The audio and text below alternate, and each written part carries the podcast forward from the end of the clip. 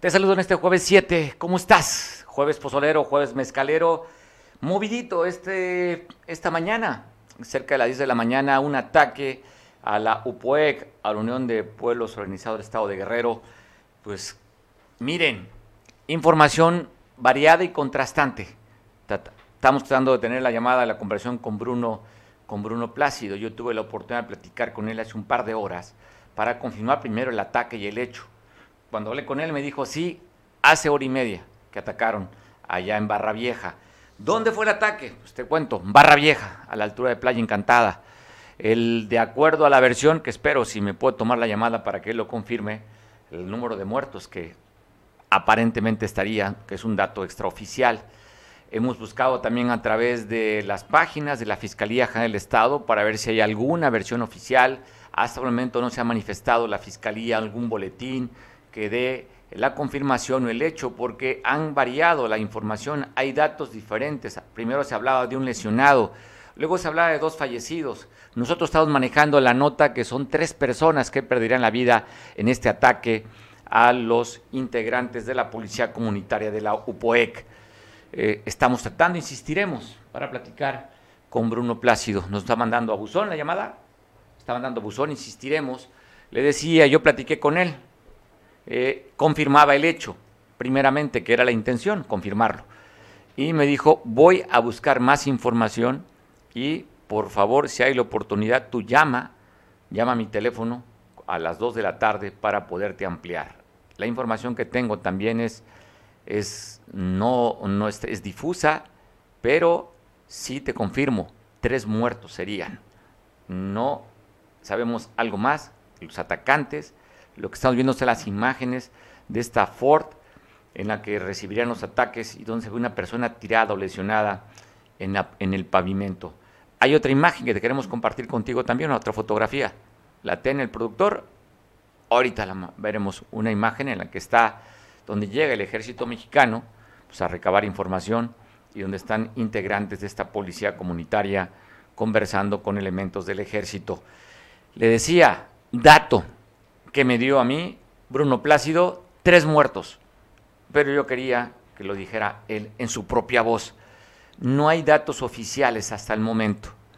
Lo que sí vuelve nuevamente a hacer nota Acapulco, seguramente se va a manejar a nivel, a nivel nacional en los medios, porque no es en la zona suburbana o conurbana, es una zona turística, en Playa Encantada, en Barra Vieja. Ya está tomando la conversación me espero un segundito. Ya lo tenemos en la línea Bruno para poder platicar con él y nos dé pues la versión, porque versión oficial hasta el momento la Fiscalía General del Estado no hay. Seguimos aquí nuestro equipo de colaboradores y reporteros en la edición buscando a ver si publica algo que el dato oficial que tendría que darlo la Fiscalía. Hasta el momento le digo, no hay datos oficiales. Otra de las imágenes, hay fotografías que queremos compartir contigo ahí están los elementos del ejército mexicano, pues ellos también tienen que informar, tomando fotografía del hecho para informar a sus superiores de lo que aconteció. Nada más llegaron, llegaron tarde, no llegaron en el momento, ya el ataque había pasado. Pero ¿qué fue lo que pasó? No sabemos qué haya sucedido. Digo, no hay versiones oficiales trascendidos y esperemos confirmar lo que le decía, si fueron más o menos de tres muertos, de acuerdo al líder de la UPOEC, Bruno Plácido. Pues bueno, ¿qué sucede en Acapulco? La semana pasada, dábamos cuenta y también los medios de comunicación, se viralizó el día sábado el ataque en el que fallecerían dos personas que estaban en un lugar tomando cervezas y después se supo que la repelieron elementos de la policía investigadora ministerial y eh, darían, pues tumbarían, bajarían, darían muerte a dos de los atacantes primero uno en el momento, al otro día flotaría el segundo cuerpo. Eso fue el sábado pasado. Estamos en vísperas de la Semana Santa y cuando la alcaldesa se ve dentro de pocos días a promocionar el puerto a Estados Unidos, a, Orlando y a Tampa Bay. Y pues duro esto porque afectaría, esperemos por el bien del, del, sitio, aunque la alcaldesa ha dicho que, como en Cancún, que no hablemos de los hechos malos que nos quedemos callados para poder comer. Pero no podemos tapar estas cosas. más cuando es un lugar evidente, como es en este sitio turístico allá en Playa Encantada, en Barra Vieja. No se puede tapar la realidad. O sea, no podemos. Los medios no hacemos la nota. Nosotros simplemente informamos de lo que sucede. Y lo que está sucediendo por la mañana, este ataque en un lugar turístico como es Barra Vieja, allá a la altura de Playa Encantada, donde se reportan que fueron tres personas. Cuando menos el reporte que nos dio, que yo platiqué, le decía con Bruno Plácido, hablaba de tres fallecidos. Vamos a ver, ¿está la línea telefónica todavía? Nos pidió que lo esperáramos, ya nos había contestado la llamada y que lo esperáramos. ¿Qué dice aquí el equipo de producción? Que insistemos. Ok, vamos a insistir.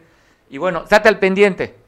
Estate al pendiente porque en exclusiva Bruno Plácido platicará con usted para saber qué fue lo que pasó, qué fue lo que está sucediendo.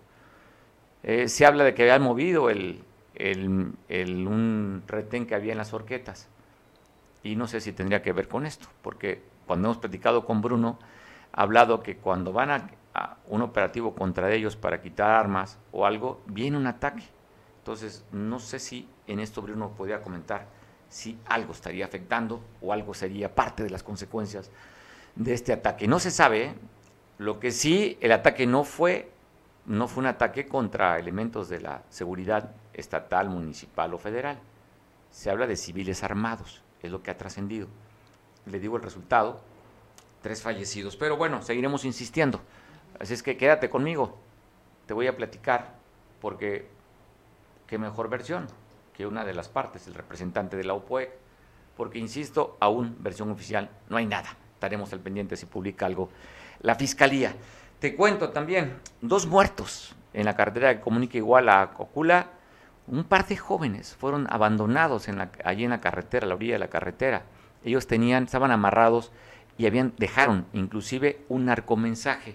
Estamos viendo las imágenes de estos dos jóvenes que fueron asesinados el día de ayer. Esto fue, le decía, en el municipio de Iguala. Uno vestía pantalón de mezclilla con camisa blanca y unos tenis rojos. El otro también joven, quien estaba a unos pocos metros de distancia de él, donde fueron asesinados, pues está en esta carretera a la altura de Metlapa, allá en Iguala de la Independencia. Y en Chilpancingo, en la avenida Gobernadores también, otro asesinato. Te voy a comentar de este dato que se da, donde estamos viendo a esta persona que lleva por nombre Roberto, de 37 años de edad, de oficio albañil. Fue atacado con impactos de bala. Esto fue poco después de las 5 de la tarde en la capital del estado y otra persona que murió, pero hoy sí fue, pues, vea, lo que es la vida. Estaba dentro de su casa y se le vino una barda encima. Una persona de la tercera edad, allá en Zumpango, murió cuando le cayó la barda. Llegaron elementos de protección civil a tratar de reanimarlo, pero cuando llegaron era demasiado tarde. Y este señor, que respondía al nombre de Roberto, había fallecido en San Antonio, en la parte alta, en la calle José Vasconcelos. Es en el municipio vecino de la capital del estado, allá en Chilpancingo. Y aquí en Acapulco, a las 4 de la mañana, fue localizado una persona amarrada con cables, lo dejaron como Santo Cristo, todo golpeado. No pusieron ningún narcomensaje ni ninguna información, simplemente la autoridad lo encontró, así como se está viendo, bien golpeado y amarrado con cables de energía eléctrica. Son las imágenes que comparto contigo y pues bueno, también te cuento que un accidente se dio en Cihuatanejo. Una persona, mujer de la tercera edad, acompañada de otras, otra joven, dieron la vuelta a la altura de la central camionera en Cihuatanejo. Se pasaron en alto, de acuerdo al reporte. Y le impactó esta camioneta Nissan X-Trail y habla de dos mujeres lesionadas, las que iban a bordo de este derby color blanco en Cihuatanejo. Este fue este accidente, fue el día de ayer. Y una nota que me parece interesante, ahí están las imágenes de estas personas que resultaron lesionadas en este accidente allí en Cihuatanejo. Y la fiscalía da a conocer que fue recuperada una, una menor de edad en dos operativos distintos, uno en la quebradora y otro en el quemado, donde lograron la captura de tres personas en flagrancia, Leida, que está usted viendo, Juan Carlos y Guadalupe Karina. De esta información te la amplío un poquito más adelante, agradezco mucho que me esté tomando la llamada el líder de la UPOEC. Bruno Plácido. Bruno, ¿cómo estás? Primeramente lamentamos el fallecimiento de tus compañeros, en el cual en la llamada que tuve contigo hace aproximadamente unas dos horas me decías que habían fallecido tres. Cuéntame, ¿tú qué fue lo que pasó en Playa Encantada, allá en Barra Vieja? No, ahí, mataron a dos de mis compañeros y los restos están heridos. Confirmamos entonces dos fallecidos de tus compañeros y dos personas lesionadas. Bruno, ¿qué fue lo que pasó entonces? Cuéntanos la historia. El problema, el problema es que, mi compañero es desarmado de Lomas de, Lomas de la Lomita a, a Barra Vieja y lo sorprendieron. El problema es que hace más de una semana que se instaló el centro del, militar ahí en el puente y le han prohibido pasar armados. Entonces, estamos pensando y este, revisando qué está pasando, porque en Buenavista desarmaron a mi compañero y mataron, mataron a, la base de Buenavista. Los registros a mi compañero Hay una tendencia a erradicarlo y, y delincuencia, porque así te ve a clara, a, clara de estas. Bueno, problemas con la Oye, tenemos un poquito de problemas con la comunicación.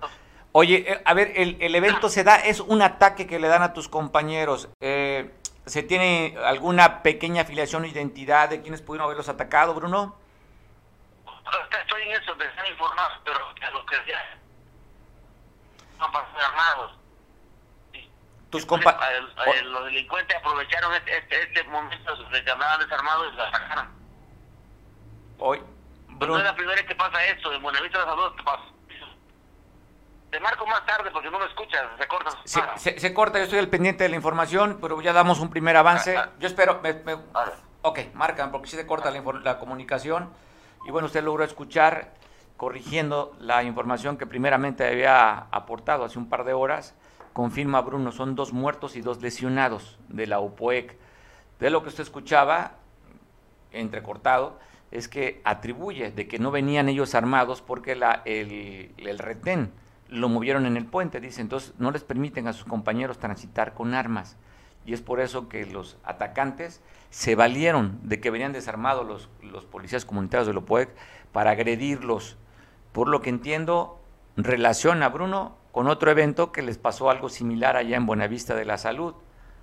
Ojalá podamos intentar recuperar la conversación con Bruno para que nos aclare, porque está relacionando, ojo, eh, al ejército en este evento como en otros que ha habido. Así es que, porque dice que quieren acabar con ellos. Eso sí lo pudimos escuchar.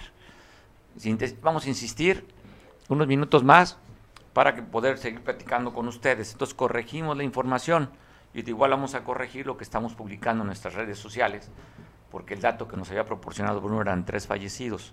Corrige y dice son dos personas fallecidas y dos lesionados.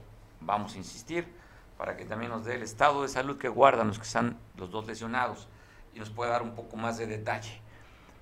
Vamos a platicar también con el señor Pablo Maldonado hasta Chilpancingo, que siguen dándose, como todos los días, ya es motivo hasta de risa inclusive. Llegaron, usted recordará, Habíamos dicho que había llegado a la caballería, a Guerrero, 150 elementos del Ejército y la Guardia Nacional para evitar toma de casetas y toma de las autopistas. Pero eso no ha hecho que los que toman la carretera los hayan inhibido o los hayan amedrentado, intimidado que el ejército y la Guardia Nacional los iba a quitar.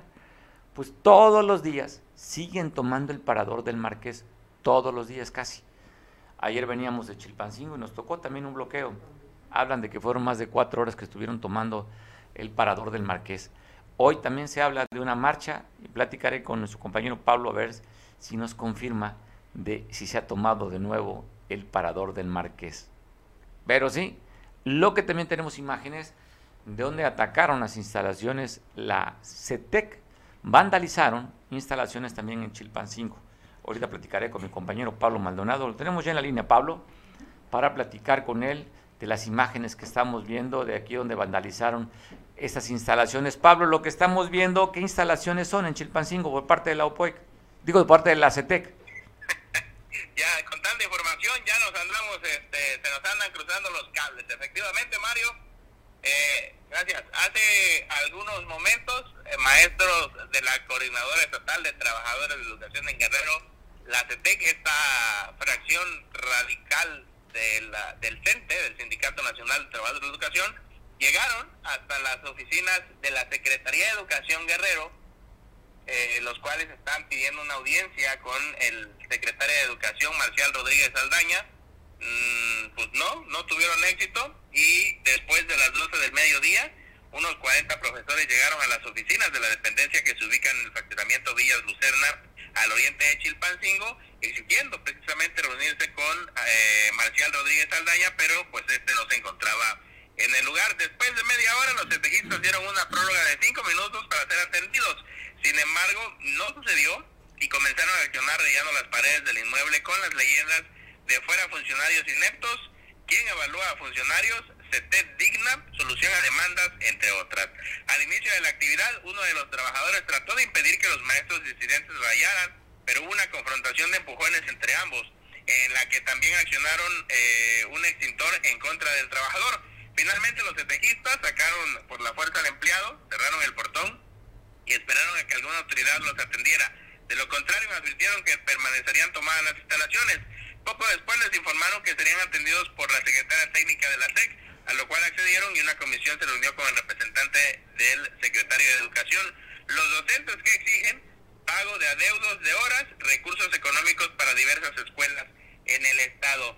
Yo veo dos cosas mal aquí, eh, Mario, porque la parte que vandalizó eh, hace unos momentos estas instalaciones de la Secretaría de Educación Guerrero son eh, la maestros que están bajo el mando de Antonia Morales, no sé si te suena el nombre, Antonia Morales Vélez, quien ha sido líder de un grupo de maestros desde hace mucho tiempo, una sección sindical, la D316, algo así no recuerdo, pero que ha sido muy polémica porque ella fue quien estuvo eh, eh, al, al frente cuando se dieron las acciones de vandalización por eh, para exigir la aparición con vida de los 43 normalistas y ahora pareciera que vuelven a aparecer algunos personajes que no sé dónde andaban en el, en el sexenio pasado, en el gobierno anterior,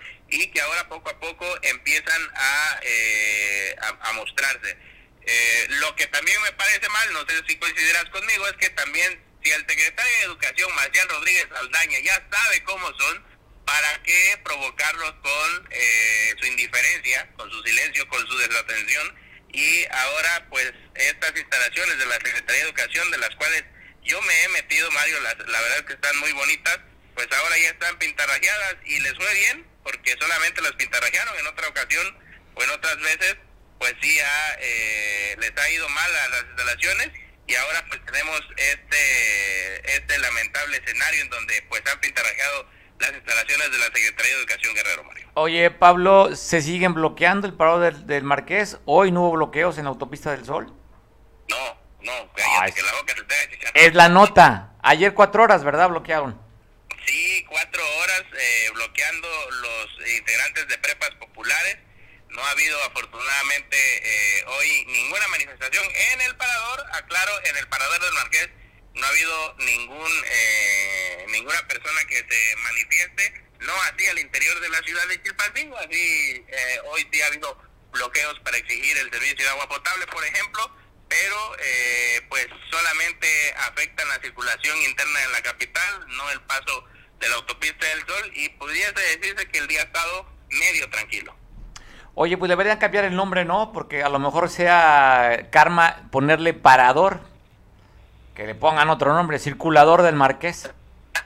pasador. O pasador, no sé, algo, pues ya quitar el parador porque pues ya normalmente ahí está el, el parador que se hace casi todos los días. Pablo, Oye, de las, no hemos comentado de las declaraciones que dio el obispo Salvador Rangel el pasado fin de semana respecto a los seis que habían asesinado, decapitado allá en Chilapa, ¿no? Mandaste tú las imágenes, pero no, no lo hemos comentado. ¿Hubo alguna reacción después de lo que dijo el obispo? No, fíjate que eh, antes de, de adentrarnos a las declaraciones, déjame decirte que fue su penúltima misa. Esta misa del domingo pasado fue su penúltima misa.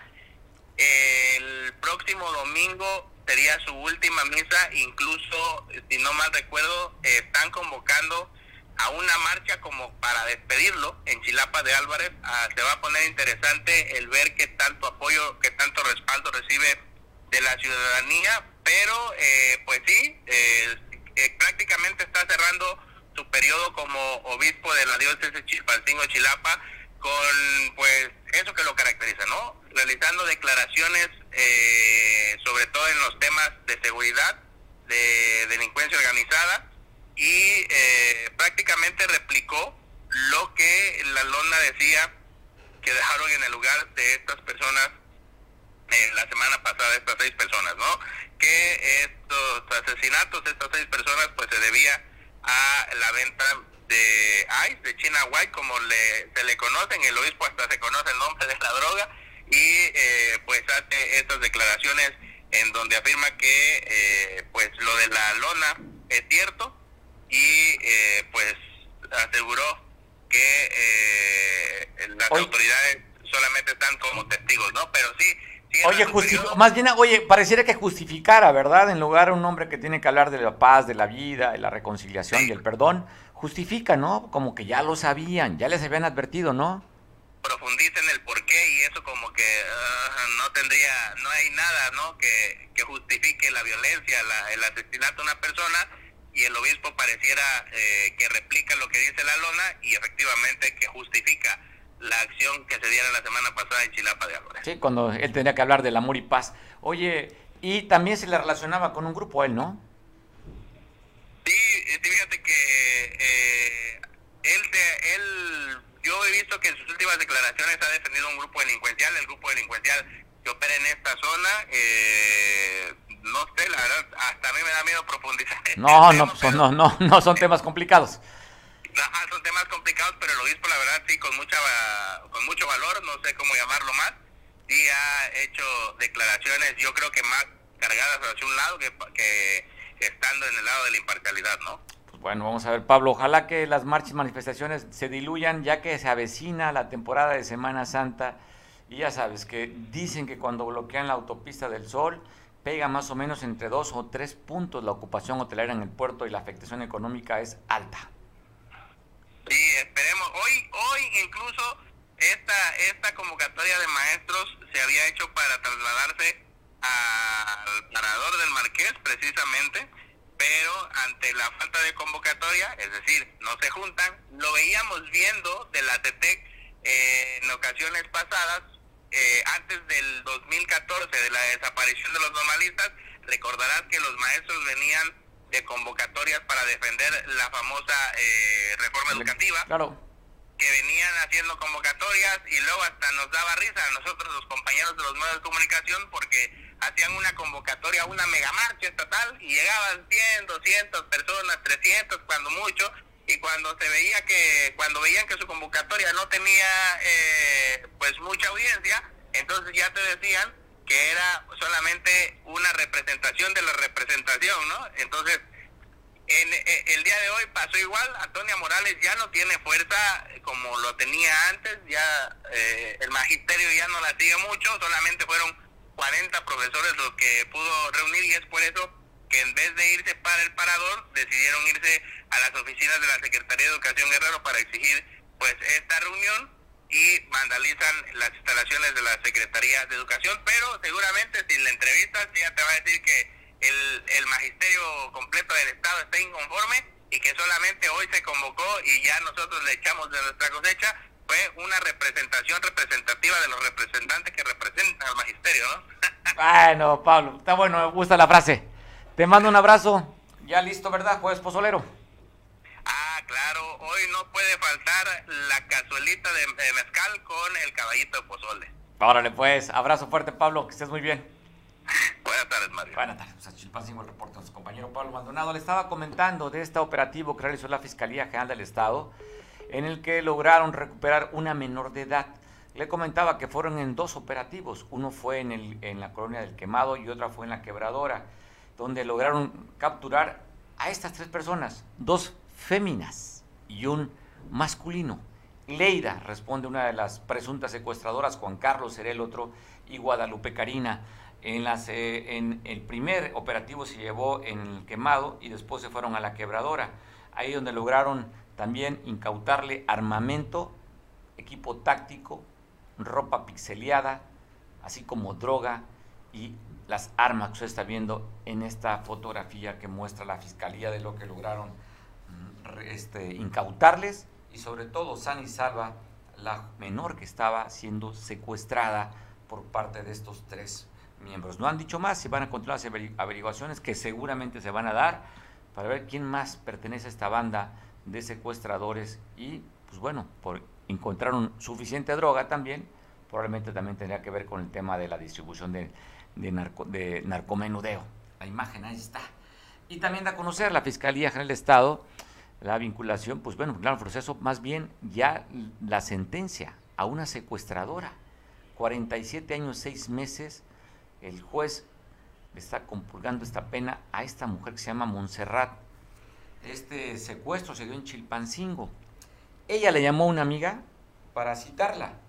Y cuando llega su amiga al encuentro, pues estaban dos masculinos más que eran parte de la banda y que esta mujer la secuestraron. En después le empezaron a pedir eh, el rescate a la familia. Este evento fue en el 11 de diciembre del 2011 con la carpeta de, investigación 190 diagonal 2011 eh, 2. Ya está, le decía, sentenciada a 47 años y seis meses de prisión. También da a conocer un boletín de la Fiscalía General de Estado la detención de un presunto participante en la desaparición de Vicente Suástegui. Seguramente usted recordará, ha sido un evento también que han manifestado su hermano, eh, su hermano el líder de la SECOP, este Suástegui, allá de bienes comunales, que ha hecho operativos, han hecho búsquedas para tratar de encontrar a su hermano y no han recuperado el hermano. Lo que sí ya sería la segunda persona detenida en esta investigación del hermano de Marco Antonio, Vicente, que es el que se encuentra desaparecido. José Luis se llama, al que la fiscalía está poniendo como probable también eh, que participó en el levantamiento de desaparición allá en Ciudad Renacimiento del hermano de Marco Antonio Suástegui. Ahí está la imagen y pregunta a la fiscalía, si usted lo reconoce autor de algún delito, denúncielo a esta persona que responde al nombre de José Luis. La imagen te la presento por si tú tienes algún dato adicional, pues reporta a la Fiscalía. Y la gobernadora del estado, Evelyn Salgado, en esta instalación donde vuelven a ratificar al director de la Policía Auxiliar en el estado, en este evento dice que van a erradicar la corrupción de raíz.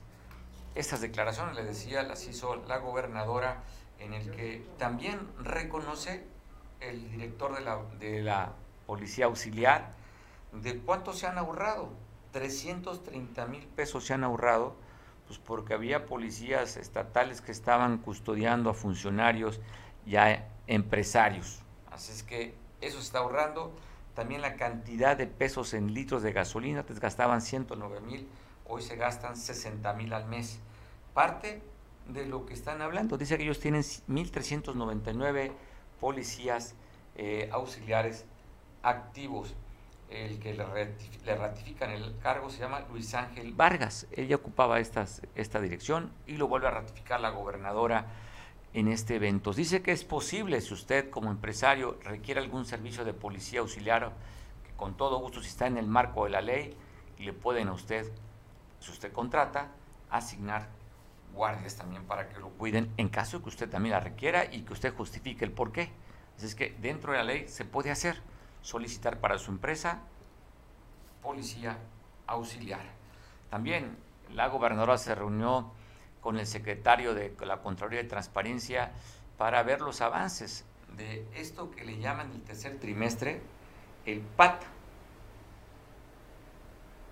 Así es que están viendo justamente cómo va el tema en la Contraloría, los avances que se dan del PAD 2022. Es parte del trabajo que, está, que realizó la gobernadora. Y en ya la Comisión Nacional de los Derechos Humanos emitió una recomendación por la construcción de 70 viviendas en la comunidad del Paraíso. Después de las fuertes lluvias que se dieron, eh, son 75 casas, corrijo, 75 casas en el Mirador, allá se llama esta colonia, donde construyeron estas viviendas, y pues se quejaron los, los, los que les dieron las casas, dijo, oiga, pues no están en condiciones. Pues bueno, fue la Comisión Nacional de Derechos Humanos a verificar y constataron que presentan, que son precarias, están mal construidas y que representan un riesgo para la gente que ahí vive. Es que emitió este, esta, esta recomendación para la SEDATO que las construyó en el 2018 en el gobierno de Enrique Peña Nieto, en que las casas no están construidos con la calidad que se merece. Y bueno, tuve la oportunidad de platicar con la alcaldesa de Atuyac, con la que hace unos minutos estuvo aquí con nosotros. Es una entrevista grabada de hace unos minutos, Clara Bello, que vino a platicar contigo, pues lo que fue eh, la elección de reina y también lo que va a ser el marco del festejo de la Feria del Café Atoyac 2022.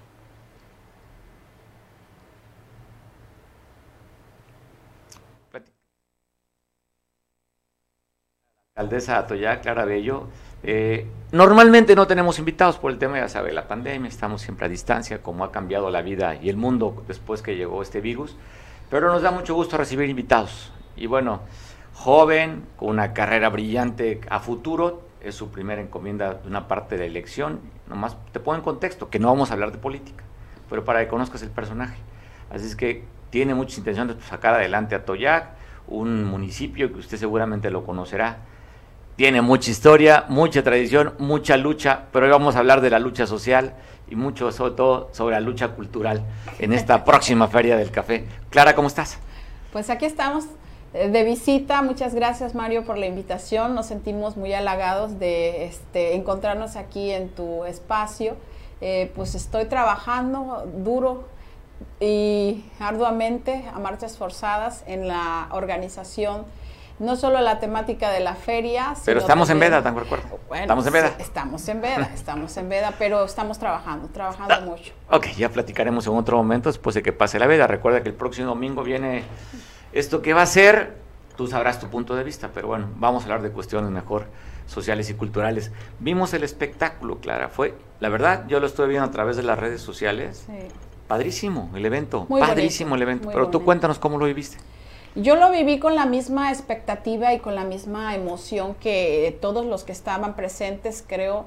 Eh, un evento de primer nivel, me gustó mucho la organización, eh, celebro bastante eh, que el equipo de trabajo de, pues, el comité organizador de la Reina del Café, Atoyac 2022, hicieron un muy buen trabajo desde la parte de preparación de las chicas.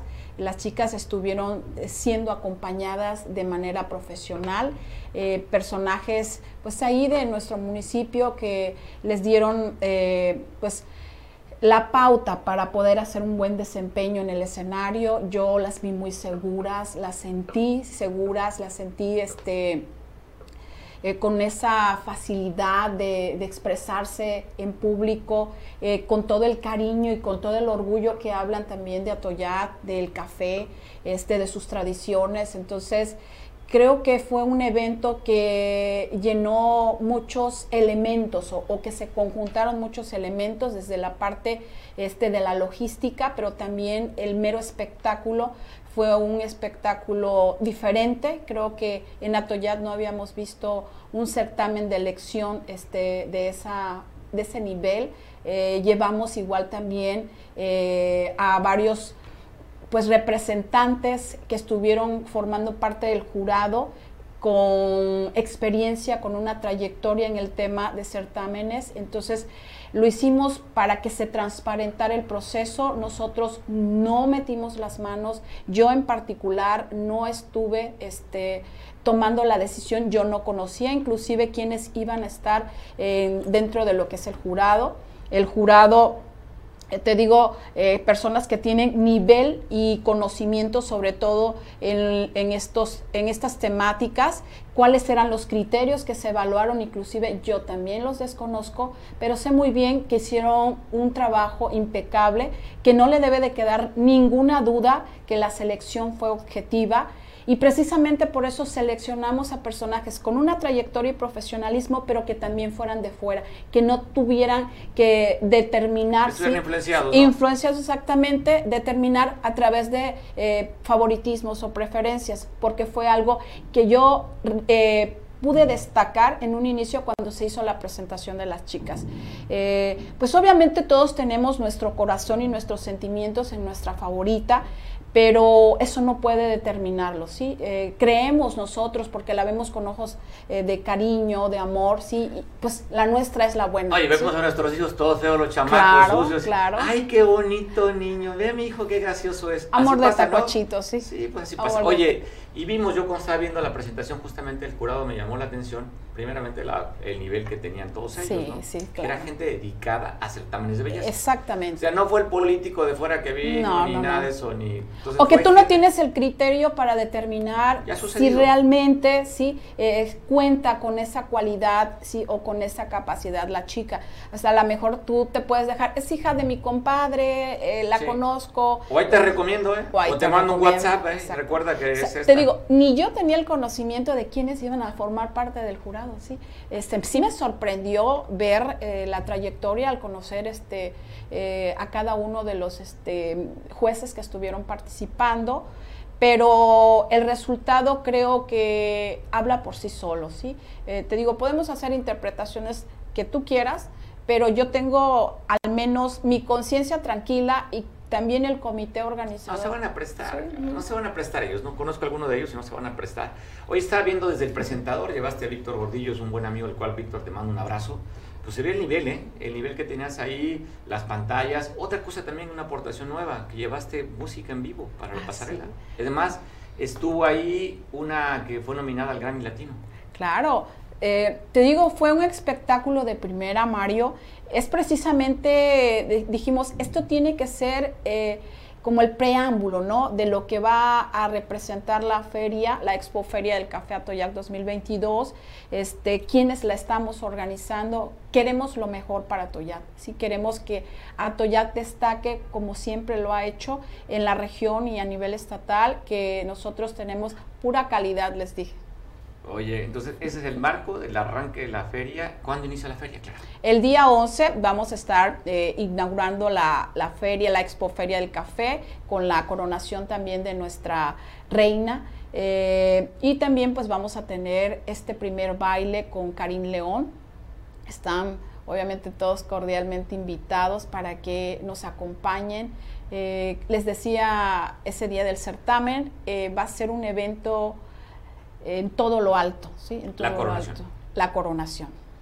Ok, entonces de ahí arranca, sería el, arranque oficial de la Expo. Del 11 al 24 vamos a estar. Pues son dos semanitas. Dos semanas. Esa sería la Semana Santa y la Semana de Pascua. La Semana de Pascua, la, ambas. Para que siempre decimos, es que es muy corto el tiempo y a veces como que la gente se queda todavía de vacaciones en una segunda semana y pues hay que darles también la oportunidad de disfrutar realmente todo lo que tenemos para ofrecer en este, en este evento. Eh, vamos a tener varias cosas, eh, un abanico de posibilidades en el tema de diversión, pero también vamos a estar también trayendo algunos otros eventos como la Expo Ganadera, ¿sí? Eh, la de la vaca lechera, gallos también. De la vaca lechera. Vamos a tener. Y pues obviamente en la primera semana el pabellón del café eh, con una serie de conferencias en donde van a venir eh, pues personajes de talla internacional que conocen sobre la temática del café, eh, perspectivas sobre la comercialización del café. Este, estamos hablando que también exista eh, un evento de agronegocios en donde pudieran pues, hacer un intercambio de, ideas entre compradores y vendedores. Los productores obviamente tienen que ser pues, nuestros, nuestros actores principales en el pabellón del café. Nosotros queremos regresarle ese enfoque a la expoferia, que es la temática del café. Cuando vemos un espectáculo como, pues, lo que pasó el, domingo, el día de elección de reina, pues la expectativa es alta, claro. O sea, presentaste algo que pareció, no parecía Toyac. Digo, porque normalmente no hemos visto este tipo de espectáculos. Han estado bueno, que no se vea como una crítica a los exalcaldes, pero hoy se le puso un particular interés. Entonces, ¿ves eso como lo que sería el antecedente a la feria y dices, pues ojalá que esté a este nivel. ¿Te mete presión a ti y a tu equipo? Claro que sí, yo creo que siempre nosotros somos los que nos exigimos más a nosotros mismos, el equipo de trabajo, eh, organización, logística, este, calidad también en el servicio, porque estamos prestando un servicio este, de atención a, al público que va a estar eh, en este gran evento. Y, pero yo los veo a todos muy profesionales, muy comprometidos, con la camiseta muy bien puesta, también eso es algo que me agrada mucho a mí. Estamos contando con jóvenes talentosos, ¿eh? porque traemos muchos jóvenes trabajando con nosotros. Eh, es una nueva generación también que traen y aportan ideas frescas, ideas innovadoras. Eh, este evento precisamente habla y refleja esto de lo que yo te estoy hablando, ¿no? De un equipo em, versátil, ¿sí? Eh, comprometido, con mucha calidad. Me gusta, me gusta el equipo que estamos ¿Te sientes cómoda con ellos? Me siento cómoda, me siento cómoda. De pronto hay que llamarles la atención, pero creo que, que los jóvenes y los compañeros están trabajando muy bien. Te digo, a veces descansamos muy poco tiempo, estamos eh, trabajando a marchas forzadas, no importa la hora si ya es muy tarde o de madrugada, si no hemos comido, inclusive te lo digo porque ese es el gran compromiso que traemos por Atoyat.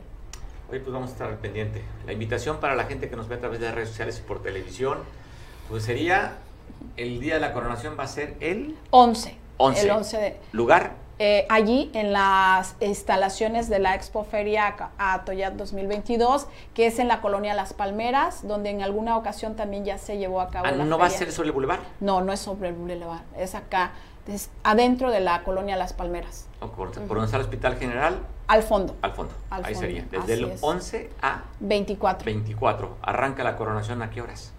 A las 10 de la mañana, a 10 de la noche, perdón, creo que está previsto este que ya sea el evento de coronación. De coronación. Pues bueno, vale la pena hacer la vuelta del 11 y hasta escuchó las horas, los días, perdón, que estará el espectáculo. Y también, si a usted le interesa el tema del café, si usted quiere hacer algún vínculo, alguna comercialización con algún productor, porque la intención es justamente eso, ¿no? Vincular al comprador, vincular al que quiera conocer más del café pues me imagino que en las redes sociales o en, tu, en la página oficial Así es. tendremos información. Está de hecho toda la información, se creó la página de la Expo Feria del Café 2022 para efectos de que la gente vaya puntualmente siguiendo toda la información de los eventos que vamos a estar llevando a cabo. Eh, también quisiera, si me permites, eh, hacer un paréntesis en el tema de lo del el pabellón del café. Vamos a tener el certamen, ¿sí? De la tasa de calidad. en donde van a poder participar, ¿sí? ya todos los productores que tienen eh, cierto nivel, ¿sí? que ya inclusive ya tienen este, ese reconocimiento de la tasa de calidad, porque pues como tú sabes, nuestro café es de calidad. Pero ahorita sí nosotros queremos que se sientan eh, arropados, acompañados nuestros productores, que el gobierno municipal está también ocupado en proyectar y promover nuestro café. Y pues ahorita es la oportunidad de que conozcan en qué características y condiciones se encuentra cada uno de los este, eh, productores que van a participar en este certamen. Entonces, pues igual todavía se están recibiendo las muestras para lo de la catación del café y sigo invitando ¿no? a, todos nuestros productores de la parte alta de la sierra a que este, vayan a dejar su muestra ahí en las instalaciones del Consejo Estatal del Café. Pues ahí está la invitación, así es que estaremos ahí en Atoyac disfrutando del espectáculo y parece que la cartelera estaría encabezando Edith Márquez, ¿verdad? Edith Márquez, Karim León y también la banda La Tracalosa. La Tracalosa, vienen de Monterrey, ¿no? Creo que sí. La expectativa, ¿cómo siente esto la gente? La gente está, te digo, emocionada. Creemos que eh, ya casi los boletos están por terminarse y es como un renacer, ¿no? Tuvimos dos años resguardados, no, había eventos este, masivos. masivos, entonces la gente tiene como que esa necesidad también de la convivencia, del acercamiento con las familias, eh, vienen de visita también, entonces, pero obviamente también con los protocolos sanitarios que se tienen que seguir cumpliendo porque eh, tenemos que ser eh, responsables en ese sentido. Entonces, sí estamos cuidando todo lo que la Secretaría de Salud del Gobierno del Estado también está determinando en cuestiones de eventos masivos. ¿Venta de boletos? ¿Ya lugares? Ya están, ya están los lugares. ¿Ya están los lugares? Ya están los lugares. Eh, inclusive allí en la página ustedes pueden este, buscar la información para que sepan cuáles son los puntos de venta que están este, vendiendo los boletos para los tres bailes que ya tenemos previstos. Pues un reconocimiento, Clara, a tu equipo que hizo ese espectáculo, a los jóvenes y no tan jóvenes, ahí identifiqué algunos, identifico a otros. Pues un abrazo fuerte también para el equipo que está contigo. Muchísimas gracias, Mario. Y un reconocimiento para ellos. Clara, pues que esté todo un éxito, que vaya mucha gente que se divierta, que vaya a conocer el tema del café, que es importante, sentirnos orgullosos de Guerrero, sobre todo de Atoyac, pues porque tenemos un café que compite con cualquiera en el mundo. La capital del la capital mundial del café. La capital mundial. Está aquí a 80 y, ¿qué? 84 kilómetros de Acapulco. Más o menos. Más o menos. Es una hora con 20 minutos nos estamos haciendo hasta Atoyac. Así es que vamos a acompañar allá a los atoyaquenses y disfrutar de esta Expo Atoyac Café 2022. Clara, gracias por la presencia. No, muchísimas gracias a ti por la invitación y un saludo a todo tu auditorio. Saludos. Seguimos informando contigo.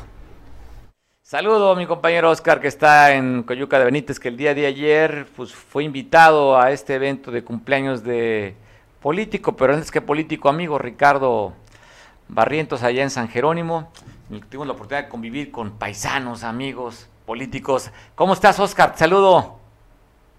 Buenas tardes, te saludo ahí a tu auditorio. Pues fíjate que una bonita fiesta hizo ahí nuestro amigo, que le hicieron una sorpresa nuestro amigo Ricardo Barriento, que le mandaba un fuerte abrazo, saludos.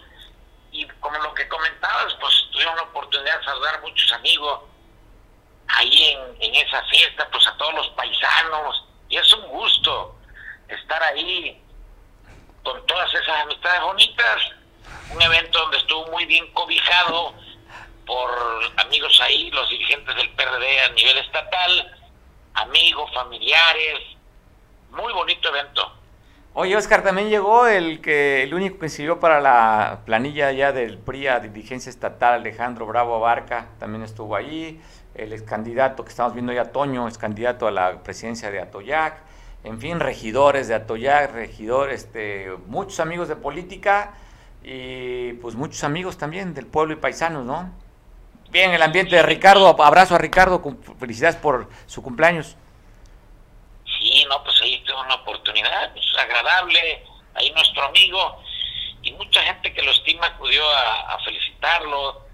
Ahí también estuvo nuestro amigo Erasmo Catarino, se echó sus palomazos, y bueno, pues rico, rico el ambiente, rica la barbacoa, y ahí más que nada las amistades que tuvimos la oportunidad de saludarlos, ahí Memo Galeana, ex candidato del PRI ahí en San Jerónimo. Empresarios como Eduardo Soberanis. Sí. En fin, bien el ambiente. Oye, ¿ya, ya te repusiste de la cruda o no? Fíjate que como tomé whisky no, no me hizo.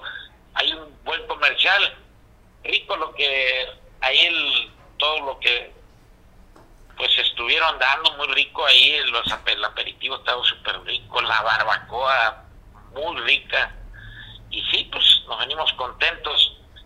Ahí estuvieron también la tesorera de, de, de Galeana, la regidora de Morena, de Atoyac también. Muy bonito ambiente.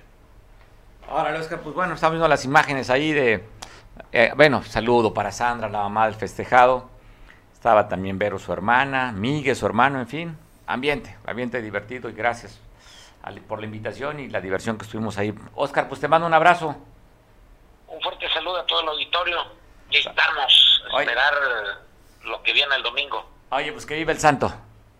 Que vive el santo. Un saludo a nuestro amigo Ricardo Barrientos. Órale, Oscar, sale. Ya sabes, una cervecita fría te va a caer bien a esta hora. No, ya no, ya ahorita ya no, ya no, no hay nada para la cruda. Sola te la tienes que quitar. Ahora, pues aguántate entonces. Abrazos, Oscar, cuídate. Sale, brother. Hasta luego. Pues bueno, estamos escuchando parte de la fiesta. Tenemos en Zoom ¿Estamos listos?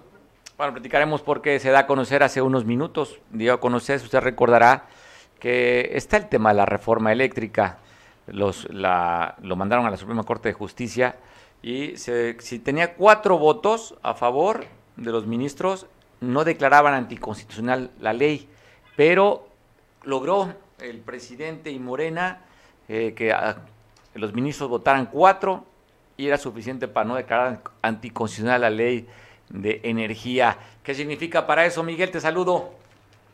¿Qué pasa, Mario? ¿Cómo estás? Saludos al auditorio. Pues que nuevamente, nuevamente se ha pisoteado la Constitución y se ha sometido a la Suprema Corte de Justicia de la Nación al capricho del presidente. Ya ves que ayer, inclusive, hasta el metro tomó a Dan Augusto para ir a ver al ministro presidente y obviamente yo creo que no le, le fue a llevar saludos. Aquí la situación es que siete ministros dieron su postura, uno de ellos dio muy puntual postura, todos coincidieron en la situación. Bueno, la, la ponente, obviamente recién elegida y para variar, los tres, bueno, los cuatro, incluyendo a Saldívar, pues son elecciones y amigos y parte de la comparsa de Andrés Manuel López Obrador. ¿Por qué me refiero a parte de la comparsa? Porque acuérdate que al ministro Saldívar lo querían hacer eh, en un intentón a lo de dos años, ampliar dos años.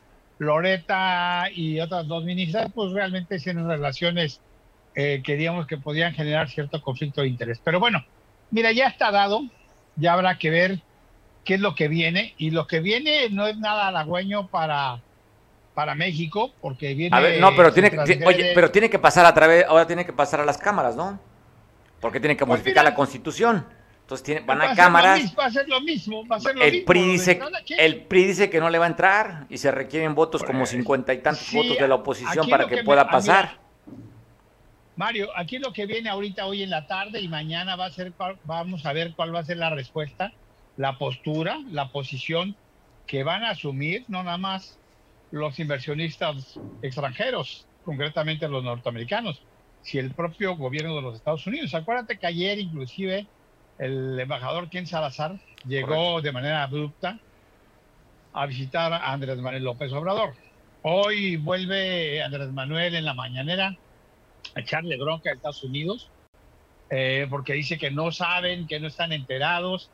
Y ya ves que en el rollo de las visas los, los acusó de injerencistas cuando realmente Tú en tu país eres libre de dejar entrar a quien tú quieras o sacar a quien tú consideres indeseable. En el caso americano, por eso está el artículo 33 en la Constitución, para que de manera de fast track tú puedas sacar del país a alguien que se considere nefasto, indeseable o que simple y sencillamente no sea sano política, social o desde otro punto de vista un peligro para la nación.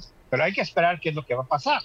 Lo otro, bueno, vamos a ver porque eso todavía queda a manejo político y a manejo de la cartera. Ya ves que inclusive ayer, Mario, hubo un gran evento, un gran evento de Claudia Sheinbaum en el Monumento a la Revolución, precisamente para apoyar a la reforma, pero un evento que hablaron 10 minutos de la reforma eléctrica y se convirtió en un evento, en un evento sobre la revocación de mandato. Ya ves que hoy podríamos decir que hoy entra la veda electoral de la el manejo de la consulta, ¿no? Entonces aprovecharon. Y ya ves que inclusive Claudia Sheinbaum, no sé si se dirigía a ti, Mario, cuando decía que si no estabas muy de acuerdo te podrías ir del país. Pero bueno, como tú eres del municipio autónomo de San Jay, mi cabecita de algodón lo sigo defendiendo. Simplemente hoy el pueblo sabio, representado por uno de los poderes de la Suprema Corte de Justicia, hace justicia a la petición y solicitud de nuestro presidente para que paguemos menos luz y el OXO pague lo que tenga que pagar. Además, se lo merecen por la mala atención que nos dan. Por eso nomás. por no abrir la, oye, por no abrir la segunda caja. Bueno, qué bueno que tú eres parte de aquellos que gracias a la tarjetita de bienestar le creen tantas mentiras a la cabecita de algodón.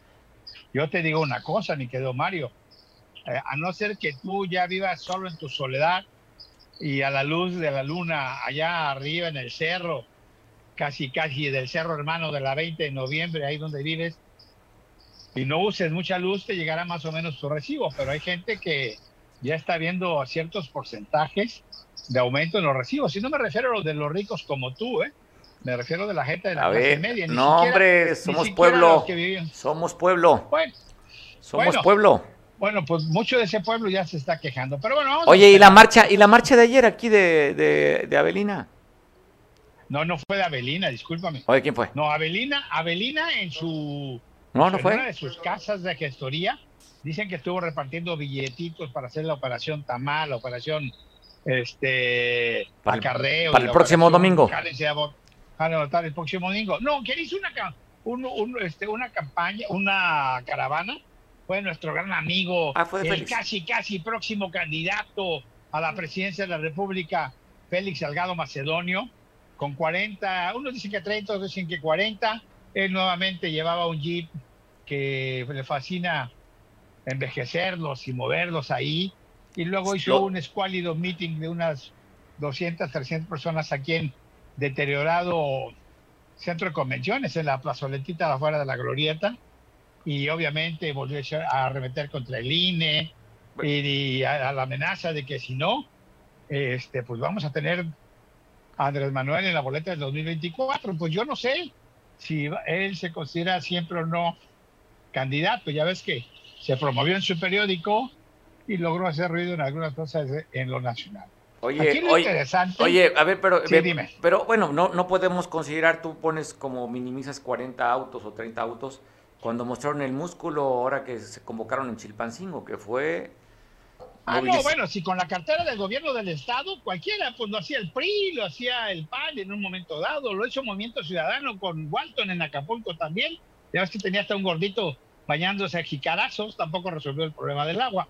No, no, si con la cartera del gobierno del Estado, o perdón, sería más grave con la cartera del narco, eh, y se vio camiones, pero ya ves que inclusive el mismo domingo ese, pues Abelina le dijo, oye, aquí estoy, yo también soy un grupo. Ya ves que ahora está de moda los grupos y las familias y aquellos que dicen que, que a estos, estos cacicanos y que ahora soy yo de nuevo, porque yo soy de los meros los menos. Hablas, hablas por el, oye, hablas por el PRI, hablas por el PRI, ¿verdad? Estás hablando del PRI, de la renuncia, por, por, la renuncia, por, oye, por, congruencia renunció un exdiputado.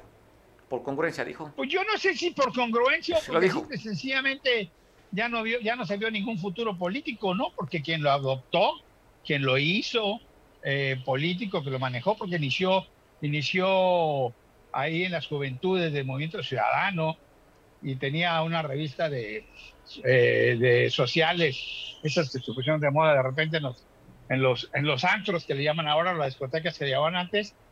Pero bueno, él sabrá, él tiene su derecho yo, y si dices que un granito es desgranar una mazorca, bueno, pues habrá que esperar, porque también ya había hoy que Taja dijo que, pues sí, volvemos a ir. Nada más que ahora ya quitó a una familia, ya quitó a los Figueroa. Ahora nada más se va contra la familia Añorbe y la familia Astudillo. Eso hace ratito que volvió a repetir en redes sociales. Para lo que me refería, Abelina está muy engallada y dice que hay abelinismo, que en Acapulco el que rifa es el abelinismo. Y ayer se vio eh, en su casa de gestoría mucha gente, unos salían contentos contando billetitos, otros al final de cuentas no quedaron tan contentos, pero bueno, ya se vio, te digo, el domingo en la mañana hacen una marcha estatal, eh, hace ocho días, y en la tarde hacen otra marcha en Acapulco. Y obviamente ayer, ayer, ayer vimos al rancio PRI eh, que preside Claudia Sheinbaum en la Ciudad de México, ¿no? En primera, el documento ese donde le pide a todos los sindicalizados que tienen que ir y llevar gente contingente a la marcha. Ese, ese documento, ese documento lo hizo la oposición nomás, no es real. Ah, la gente va motivada, ve la motivación, ve la alegría de las muchachas, mira hasta con Adelitas, ve la motivación, Miguel, van contentos, no son acarreados. No te van a descontar nada del PRIAN en la Ciudad de México. Velo, no van, ve, ve, esa, cantidad de gente, ve la felicidad de la gente. Andrés Manuel, Andrés Manuel ya tiene copia de la escritura de tu apartamento en Polanco de 15 millones de dólares. Andrés Manuel ya sabe que la alberca que tú tienes aquí, en el cerro ese donde vives, es realmente una alberca, no la bañera de 23 metros que tiene o que tenía la casa gris en Houston. Oye, qué guapa se veía Claudia Sheinbaum a propósito, ¿eh, Miguel? ¿Mandé? La vía está guapa Claudia Sheinbaum. Pues yo creo que se está inyectando hasta hormonas de mono. Vela, qué eh, guapa. capuchino. No sé si podemos poner la imagen. Oye, si puedes poner la imagen, mírala, qué guapa se ve. La estás viendo en pantalla ahí. Bueno, están unas No, pues, jovencitas ahí. dinero, oye, Vela con la, dinero, la cara de. Miguel, ve la cara de felicidad. Esa gente no pudo ser sido acarreada ni movilizada. Está contenta la gente. Mira los Mm, aplausos. Yo creo que aquí, Mira los yo aplausos. creo que aquí te. Con la motivación de con te- la motivación de Claudia Sheinbaum, la gente está bien motivada del discurso. Bueno, Mario, Mario, yo creo que te hace falta. Te voy a recomendar por ahí alguien que te hable de la cuestión del manejo de las masas. Porque si tú vas y vas y ganas Oye. un dinerito, Ah, y hay fiesta y hay cotorreo. Bueno, pues ayer estuviste en. Oye, hombre. 27 pesos el kilo de tortilla, la masa está igual de cara, ¿o a qué te refieres? No, no, no, no. Me refiero a que las masas se dejan impregnar por la vibra del momento. Pero bueno, yo ni hablo ni defiendo. Mira, al final de cuentas, el domingo, vamos a ver, el porcentaje hablo. ¿De cuánto hablas? Ellos ¿17%, 17% Miguel? ¿15, 17? No, ellos hablan de ganar, de tener, obtener cuando menos 17 millones de votos como mínimo. Pues estamos hablando de un 17%, son más de 90 millones de, de votantes. Bueno, por eso. Va, 17%. Pero, pero ojo, ojo, son 17 millones de votos. Esos 17 millones de votos, también hay que ver cuántos de ahí son nulos, cuántos son en contra. Pero aquí lo interesante, Mario, es que definitivamente el domingo en la tarde, con los primeros resultados y después que pase al Tribunal eh, el Federal Electoral, eh, va, a haber, el mismo, el mismo propio, el mismo propio INE y el mismo propio Tribunal Electoral Federal. Hay muchas inconsistencias ya antes de. Se les está dado recomiendo a Claudia, a Dan Augusto, a muchos gobernadores que infringieron la ley electoral que ellos mismos propusieron. Esa es una de las cosas, porque después va a haber un debate, un debate, un debate jurídico. Y la otra es que lo que hay que tener mucho cuidado y que es lo que nos va a dar mucha situación, es que hay una competencia entre gobernadores de Morena, entre presidentes municipales de Morena, para llevar lo más posible, a, agregar o llevar o conseguir los votos más posibles. Y yo me hago una pregunta. ¿De dónde van a sacar todo el dinero de la movilización? ¿De sus carteras gobernadores o de la finanza pública y los ayuntamientos? ¿De dónde van a sacar ese dinero? Te hago la pregunta en Acapulco. Si se supone que ayer estaban entregando dinero y en Acapulco seguimos teniendo muy fuerte el problema de la basura, el problema de los baches, el problema de la, agua. la distribución, del manejo del agua, del manejo de la infraestructura urbana, ¿cómo vas a justificar un gasto? Ahora, si no sacas el dinero de la cartera y del erario público, ¿de dónde va a salir? Un dinero sucio en el cual estás comprometiendo obra, bienes y servicios del ayuntamiento, del gobierno del estado, por contratos, licitaciones, a los créditos, lo que tú digas, o lo peor aún, que está muy de moda, y ese es uno de los proyectos que trae inclusive Estados Unidos con México, que sea dinero sucio, narcodinero o dinero que estén lavando por ese concepto.